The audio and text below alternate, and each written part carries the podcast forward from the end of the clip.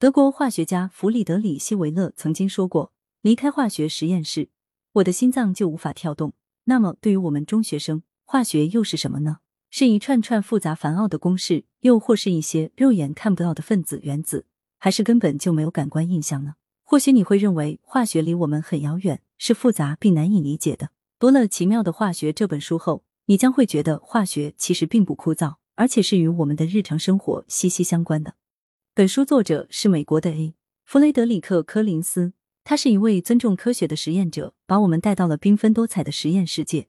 但他并没有从专业学术的角度对化学知识进行深奥乏味的科普，而是对日常化学现象进行深入浅出的分享。从这本书中，我了解到了奇妙的空气和水、传统金属和新型合金、植物是如何生长的、纤维素和造纸、煤焦油的魔力、日光中的化学、人造化学制品等方方面面的化学知识，在化学的海洋中汲取到丰富的养分。这本书并不是干巴巴的往你脑袋里塞知识。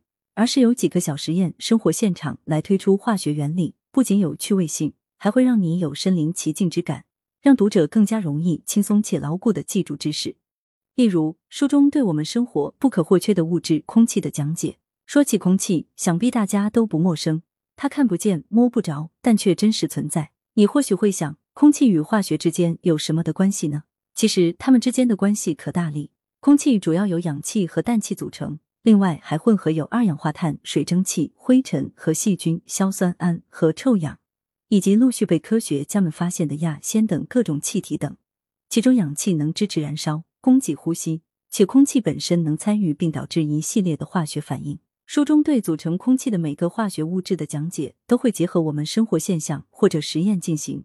尤其关于液态空气的几个小实验，给我留下了深刻的印象。让我知道了液态空气的压缩制作过程、液态空气的颜色及特征、液态空气的保存、物体冷冻等，真相令人惊叹的魔术。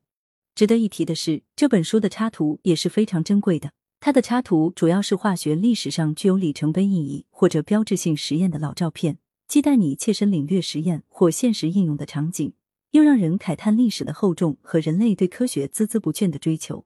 而时至今日，人类对化学的探索也从未停止过脚步。并将继续求索。